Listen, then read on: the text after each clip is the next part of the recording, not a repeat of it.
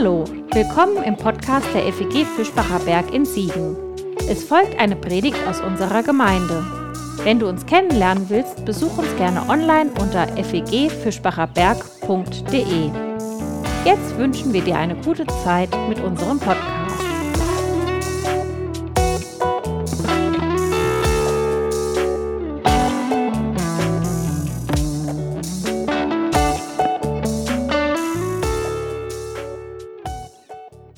Manchmal denke ich drüber nach, was ich denn einem Haustier, wenn es denn irgendwann einmal dazu kommen sollte, ist vielleicht bei drei Kindern nicht so unwahrscheinlich, welchen Namen ich für dieses Haustier vorschlagen würde oder ihm geben würde, je nachdem, wer das dann entscheiden darf. Wahrscheinlich bin es nicht ich. Aber wenn ich mitsprechen dürfte, dann wären es im Moment Nachnamen berühmter Persönlichkeiten, so Einstein, Luther, Goethe, für so ein kleines Hündchen, das fände ich irgendwie lustig. Ich habe keine Ahnung warum, aber irgendwie finde ich das cool. Je nach Art des Haustiers, was wir uns dann aussuchen würden, bräuchte es allerdings gar keine große Kreativität, um einen lustigen Namen zu finden, denn manche sind an sich schon ziemlich witzig. Ich habe euch mal drei davon mitgebracht, zum Beispiel der Name dieses Vogels, Lachender Hans aus der Familie der Eisvögel. Und seinen Namen hat er sich ganz ordentlich verdient, wie ich finde. Wir hören mal kurz rein, wie dieser Vogel klingt.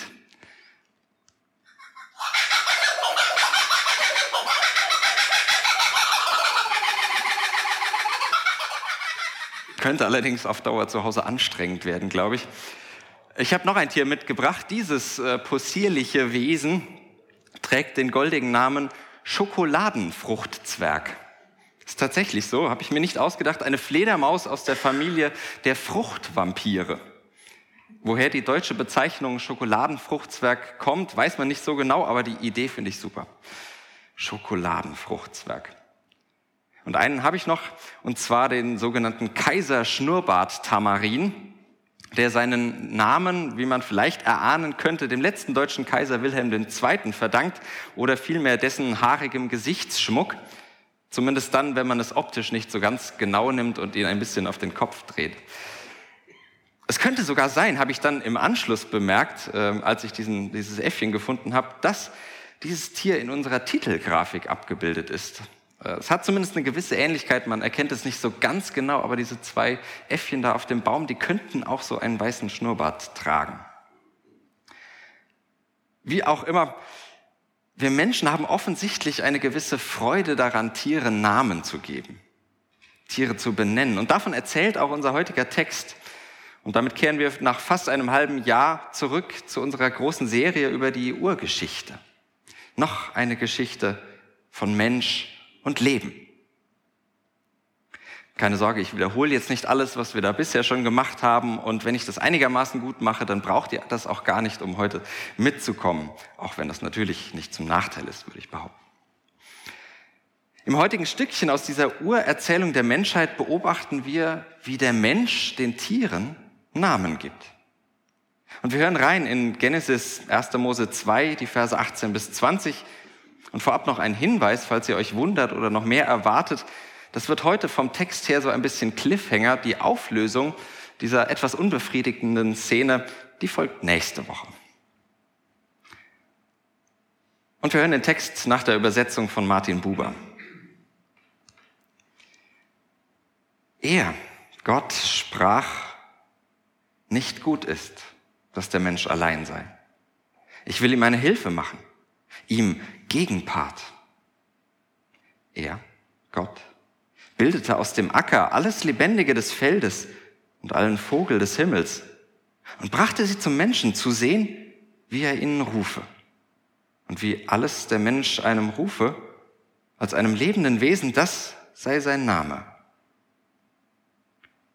Der Mensch rief mit Namen allem Herdentier und dem Vogel des Himmels und allem Wildlebenden des Feldes.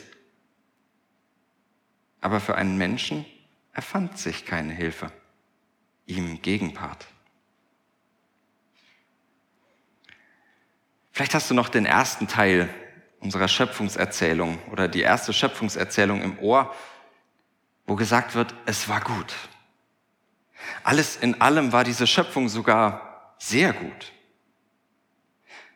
Unser zweiter Anlauf, unsere zweite Erzählung über die Schöpfung, die scheint da sich gar nicht mehr so sicher zu sein oder zumindest schaut sie noch mal hin auf den Zwischenstand, den Zwischenstand der Schöpfung und denkt sich, nee, so ganz gut ist das noch nicht. Denn der Mensch ist ein einsamer Mensch. Einsam, weil sein Alleinsein nicht gut ist. Es gibt ja Menschen, die allein sein mögen. Und ich zähle mich durchaus äh, in gewissem Rahmen dazu. Ich finde Alleinsein nicht allzu tragisch. Ich habe allerdings auch den geselligen Ausgleich, wenn ich ihn brauche. Und wenn ich mag, dann kann ich in aller Regel Menschen treffen. Und selbst wenn ich allein bin, dann bin ich nicht wirklich einsam. Denn Einsamkeit ist etwas anderes als Alleinsein. Sie ist Ungutes Alleinsein, wie unser uralter Text schon treffsicher zu sagen weiß. Einsamkeit ist, wenn das Alleinsein nicht gut ist. Ich bin einsam, wenn ich nicht so viele Kontakte habe, wie ich es gerne möchte. Wenn ich mit zwei Kontakten sehr zufrieden bin, dann bin ich noch nicht einsam. Wenn mir allerdings auch 17 Kontakte noch nicht das geben, was ich brauche, wenn sie mir nicht reichen, dann bin ich vielleicht trotz dieser Kontakte einsam. Und das ist natürlich in Zeiten von Kontaktbeschränkungen, wie wir sie in den letzten Monaten jetzt schon über ein Jahr miterleben, ein großes Thema. Das versteht sich da fast von selbst. Und die Einsamkeit in Deutschland, die ist in der Zeit des ersten Lockdowns, dazu habe ich Zahlen gefunden, deutlich gestiegen. Von 10 auf 15 Prozent der Bevölkerung, die von sich sagen, ja, ich fühle mich häufig einsam. Und ich vermute, auch wenn ich zu den, da keine Zahlen zu gefunden habe, dass das in den letzten Monaten im zweiten Lockdown, in der zweiten und dritten Welle nicht unbedingt besser geworden ist. Nicht gut. Unsere Erzählung vom Menschsein, die scheint ja ein äußerst sensibles Gespür zu haben. Sie spürt und sie macht auf die Einsamkeit aufmerksam und sie macht aufmerksam darauf, dass Einsamkeit nicht einfach nur ein Luxusproblem ist, sondern dass sie die Frage des Menschseins berührt. Die Frage nach der Menschenwürde. Ganz ehrlich, so habe ich da bisher, bevor ich mich mit dem Text beschäftigt habe, noch nie so wirklich nachgedacht. Und tue das hier vielleicht zum ersten Mal und lasse mir von der Bibel diesen Gedanken schenken. Einsamkeit tastet die Menschenwürde an nicht gut ist, dass der Mensch allein sei. Und diesen Satz in der Urgeschichte, in der Urgeschichte unserer heiligen Schrift zu lesen, der verleiht diesem Gedanken ein unglaubliches Gewicht, finde ich. Denn Urgeschichte dokumentiert ja nicht einen Einzelfall der Geschichte, sondern sie erzählt den Grund und den Hintergrund aller unserer Geschichten. Sie erzählt etwas das immer von Bedeutung ist. Mehr noch als ein Blick an den Anfang ist sie ein Blick ins Innerste des Lebens und des Menschseins. Und mit unserer Urgeschichte könnte man dann sagen, es ist nie gut, wenn Menschen einsam sind. Es rüttelt an der Idee des Menschen, wenn Menschen im wahrsten Sinne des Bibelwortes hilflos einsam sind. Und mich hat dieser Satz und dieser Gedanke ein bisschen kalt erwischt. Denn was ich bei mir häufig wahrnehme, wenn ich einsamen Menschen oder der Einsamkeit anderer begegne, das ist vor allem meine eigene Hilflosigkeit. Ich weiß nicht so recht, damit umzugehen. Und dann bewundere ich die Menschen in unserer Gemeinde zum Beispiel, die nicht nur einen wachen Blick für die Einsamkeit anderer haben, sondern auch noch eine Idee davon, wie sie damit umgehen, wie sie dem begegnen. Menschen, die anderen Menschen wirklich eine Hilfe sind. Mit einem Anruf, einer Karte, mit Aufmerksamkeit, mit ganz viel ehrlichem Interesse. Vermutlich fühlt ihr, die ich im Sinn habe, euch nicht unbedingt angesprochen, aber trotzdem und falls doch, danke. Danke dafür. Ihr tut etwas ganz wunderbar Schöpfungsmäßiges. Mir geht es nicht so leicht von der Hand wie anderen.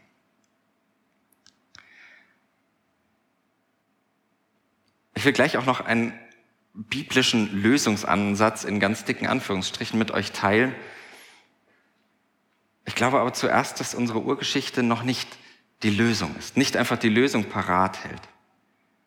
Und ich erlebe Bibel insgesamt und meinen Glauben viel häufiger und zuerst als eine Hilfe zum Wahrnehmen, als eine Hilfe hinzuschauen. Die Bibel ist mir Anleitung, meine Welt und das Leben ganz aufmerksam wahrzunehmen, zu sehen. Und das ist ganz, das ganz Besondere in diesen biblischen Texten. Sie hilft mir in diesen fantastischen Erzählungen, eine himmlische Perspektive auf das Leben zu gewinnen. Zu fragen, was ist denn wirklich wichtig? Denn ja, es macht dann etwas mit mir, wenn ich Gott das sagen höre. Nicht gut ist, dass der Mensch allein sei. Und darin spüre ich dann das Gewicht dieser Worte. Darin erlebe ich die Schwere dieses Problems. Und darin höre ich von der Hoffnung, dass Gott selbst sich dieser Sache annimmt. Oder nein, natürlich nicht dieser Sache, sondern diesen Menschen. Dass Gott selbst sich den einsamen Menschen annimmt. Gott das sagen zu hören in diesen Texten, in dieser Erzählung, das bedeutet mir, dass Gott sich annimmt. Gott, diese Kraft der Schöpfung, dieser Atem des Lebens, dieses größte Geheimnis der Welt sorgt selbst für Hilfe. Und ich finde, das ist ein überwältigender Gedanke, der die Würde des einsamen Menschen in den Blick nimmt und sie ganz, ganz laut ausspricht. Die Würde des einsamen Menschen ist unantastbar. Deine Würde ist unantastbar, gerade wenn du diese Einsamkeit fühlst. Sei es in den letzten Monaten oder schon noch länger oder gerade jetzt. Diese Stimme Gottes aus unserem Text, die ruft dich in Erinnerung.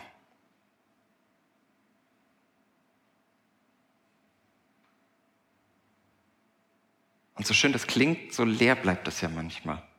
Wenn man das nicht im eigenen Leben wiederfindet. Das ist mir ganz bewusst. Und daher im zweiten Teil unserer Predigt ein Blick auf den ersten göttlichen Lösungsversuch. Trial and Error, Versuch und Irrtum oder ein kreativer Gott. Und ich finde es ziemlich spannend, wie Gott auf diese Einsamkeit reagiert. Spannend im Sinne von interessant, aber auch deshalb spannend, weil eine gewisse Spannung im Kopf entsteht. Denn das hier von der Bibel gezeichnete Bild von Gott, das ja, hat nicht mehr so viel mit diesem übermächtigen Schöpfergott aus der ersten Erzählung gemeinsam, oder? Hier so eher ja, redlich bemüht.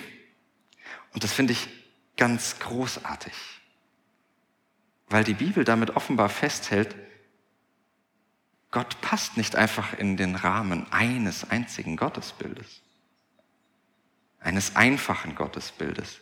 Das Geheimnis Gottes, das ist immer größer als meine Überzeugung und macht sich notfalls, wie hier im Text, sogar kleiner als mir lieb ist, um uns zu begegnen, um uns zu helfen. Aber das nur ein Gedanke nebenbei. Der Gott der zweiten Schöpfungserzählung, der gibt sich ja tatsächlich ganz viel Mühe, um sich um den einsamen Menschen zu kümmern. Und der Ansatz ist gar nicht schlecht, würde ich sagen. Genau wie die Menschen werden die Tiere ja aus dem Ackerboden gemacht, aus dem Ackerboden geformt. Und das hätte ja durchaus klappen können. Gleiches Material hätte etwas ganz Ähnliches, Gleiches hervorbringen können. Und was mich daran total fasziniert, an diesem Versuch, dass mit diesem Versuch Gott dem Menschen ordentlich was zutraut. Der Mensch soll sich sein Gegenüber selbst wählen. Das Gegenüber, das seine Hilflosigkeit beendet. Gott sagt nicht einfach hier, das ist jetzt und fertig, sondern der Mensch wird einbezogen. Und hier geschieht wieder so eine göttliche Aufwertung und Würdigung des einsamen Menschen. Nicht nur im Wort, sondern hier sogar in der Tat. Gott lässt den Menschen wählen, lässt ihn entscheiden, was ihm eine Hilfe ist oder was eben auch nicht. Gott stülpt nicht einfach etwas über, sondern hört hin, wie der Mensch es denn nennen würde, und hört hin, was dem Menschen denn tatsächlich hilft. Und dabei finde ich dieses Trial and Error, was hier in unserem Textabschnitt drinsteckt, dieses göttliche Versuchen und Scheitern, sehr, sehr hilfreich. Denn es entlastet mich. Es entlastet uns. Gerade mich als jemanden, der, wie gesagt, mit der Einsamkeit anderer immer wieder überfordert ist und nicht so recht weiß, wie ich damit umgehen soll. Und es entlastet mich, weil es mir erzählt, ich darf im Versuchen scheitern. Gott selbst hat es ja nicht auf Anhieb hinbekommen, die Einsamkeit des Menschen zu heilen. Das hat nicht beim ersten Versuch geklappt. Und dann brauchst du es auch nicht von dir erwarten, oder? Dass es im ersten Versuch klappt. Und vielleicht kannst du es dann auch nicht von anderen erwarten, dass es im ersten Versuch gleich klappt. Aber lasst uns doch mal die Versuche wahrnehmen. Die Versuche.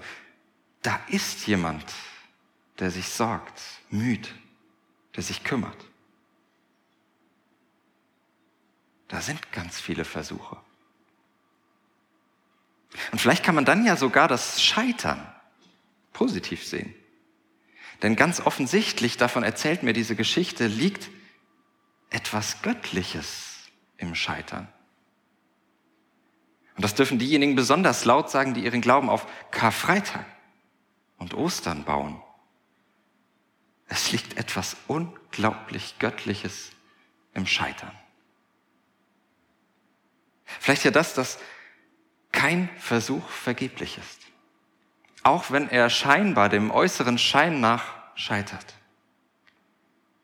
Oder weil du im Scheitern doch den liebevollen Versuch eines anderen Menschen entdeckst dir zu begegnen, dir in deiner Einsamkeit zu helfen. Weil jedes Scheitern daran erinnert, hey, da war ja auch ein Versuch. Jemand hat es versucht. Du hast es versucht. Und da will jemand ja wirklich helfen. Und dann denke ich mir, ja, okay, vielleicht sollte ich dann doch öfter zum Hörer greifen oder vielleicht zeitgemäßer, einfach mal eine Nachricht schicken. Ich versuche mich da immer mal wieder dran, was mir gar nicht so leicht fällt. Und oft lasse ich es auch, ja. Aber der Versuch, der wird mir immer ein bisschen wichtiger. Und ich mache die Erfahrung meist, dass es tatsächlich nicht vergeblich ist, wenigstens zu versuchen. Und genau das möchte ich aus dieser kleinen, feinen Episode mitnehmen und uns zurufen. Mir zuerst. Lasst es uns versuchen. Ohne Angst vor dem Scheitern, sondern vielleicht auch in der Hoffnung, dass in dem Scheitern etwas Göttliches steckt. Lasst es uns versuchen, wagen wir Versuche, Menschen in ihrer Einsamkeit zu begegnen. Lassen wir uns selbst zur göttlichen Hilfe machen. Auch wenn wir nicht von vornherein wissen, was andere brauchen. Genau wie in dieser Geschichte. Gott selbst offensichtlich nicht so genau weiß, was braucht denn der Mensch eigentlich. Es ist vielleicht ein Anruf, eine Karte, ein Besuch oder Kuchen oder Schokolade. Vielleicht auch etwas ganz anderes. Einsamkeit zu überwinden, davon erzählt diese Schöpfungserzählung, braucht im wahrsten Sinne Kreativität, braucht Schöpfungskraft. Und sie passiert immer wieder und immer vor dem Horizont der Hoffnung. Der Hoffnung auf Gott in der Sehnsucht nach eben dieser Schöpfungskraft, die im Versuch liegt.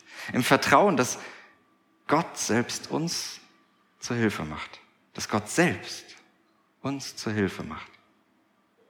und uns andere zur Hilfe werden lässt. Und die Überwindung der Einsamkeit, da wo das passiert, wo es versucht wird, wo es vielleicht sogar mal nicht scheitert, aber selbst da, wo es scheitert, die steht mit unserer kleinen Geschichte gesprochen unter der Zusage, dass darin göttliche Kreativität wirksam wird. Wo diese Einsamkeit überwunden wird und sei es nur im Versuch, da wird Gott selbst wirksam, tatkräftig, schöpferisch. Und ja, davon wäre ich gerne ein Teil. Da möchte ich gerne mitmachen. Und ich glaube, Gemeinde könnte ein Teil davon sein. Und sie ist es ganz bestimmt. An manchen Stellen. Und selbst wenn sie darin immer wieder scheitert. Gemeinde könnte Teil davon sein. Von dieser göttlichen Schöpferkraft. Und Gemeinde könnte und sollte vielleicht sogar ein Ort sein, wo wir besonders auf diejenigen achten, die in ihrem Glauben einsam geworden sind. Vielleicht sind wir als Gemeinde daran mehr gescheitert, als dass wir es versucht haben, und da habe ich bestimmt auch einen Anteil dran. Aber wenn nicht in der Gemeinde, wo sonst sollte ein Ort sein, wo wir über unsere Glaubenseinsamkeiten sprechen? Über das, wo wir uns allein fühlen. Vielleicht in dem, was wir einfach nicht mehr glauben können und wollen. Aber genauso auch in dem, was wir einfach nicht loslassen wollen und können. In unseren Zweifeln genauso wie in unseren festen Überzeugungen.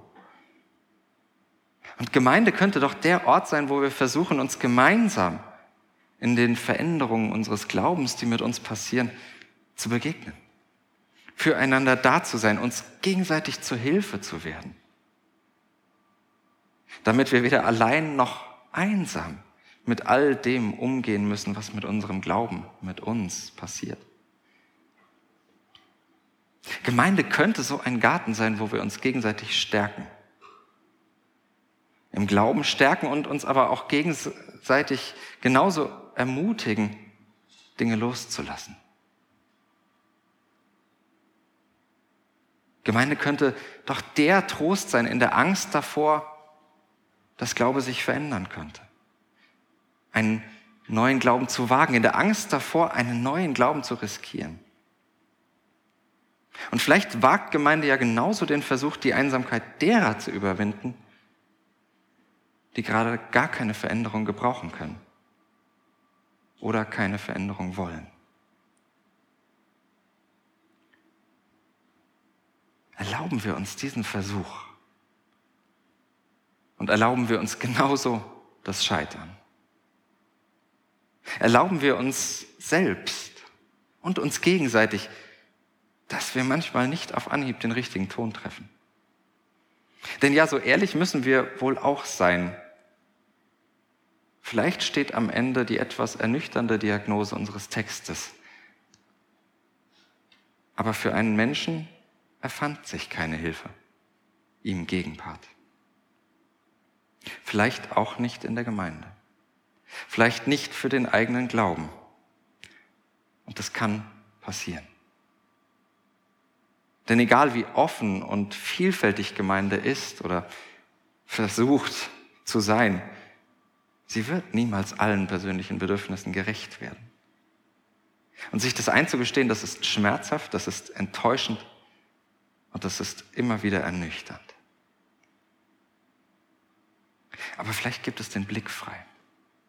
Den Blick frei für etwas Neues. Vielleicht schafft es neue Räume. Einen neuen Raum oder wie wir nächste Woche hören werden, einen neuen Traum. Nochmal neu ranzugehen. Nochmal neu kreativ zu werden in dieser Suche danach, wie wir unseren Einsamkeiten begegnen können. Wie wir uns gegenseitig zur Hilfe werden können nicht immer den gleichen Boden zu beackern, das ging schief, sondern mal out of the box zu denken, neue Wege zu gehen, ganz neu miteinander anzufangen. Denn das ist das, was Gott in der nächsten Episode tun wird. Nochmal neu denken, nochmal von vorne anfangen, es noch einmal ganz anders versuchen. Aber bis dahin versuchen wir uns im Scheitern. Suchen nach dieser göttlichen Schöpfungskraft, die uns zueinander bringt, die Einsamkeit überwindet, uns gegenseitig zur Hilfe macht. Da, wo wir den einsamen Menschen in uns und um uns herum begegnen. Es zumindest versuchen. Ohne Angst vor dem Scheitern, sondern vielleicht sogar in der Hoffnung auf das Scheitern. Versuchen wir das in dem festen Glauben, dass wir darin jeden Tag neu Schöpfung erleben. Nichts weniger. Schöpfung. Und versuchen wir das in der sehnsüchtigen Hoffnung, dass daraus etwas Neues entsteht. Versuchen wir es in der Hoffnung, dass daraus etwas Neues wird. Versuchen wir es in der leidenschaftlichen Liebe, die aus dem Scheitern einen neuen Versuch macht, einen neuen Versuch ermöglicht. Denn Gott selbst spricht, nicht gut ist, dass der Mensch allein sei. Ich, Gott, will diesem Menschen eine Hilfe machen. Amen.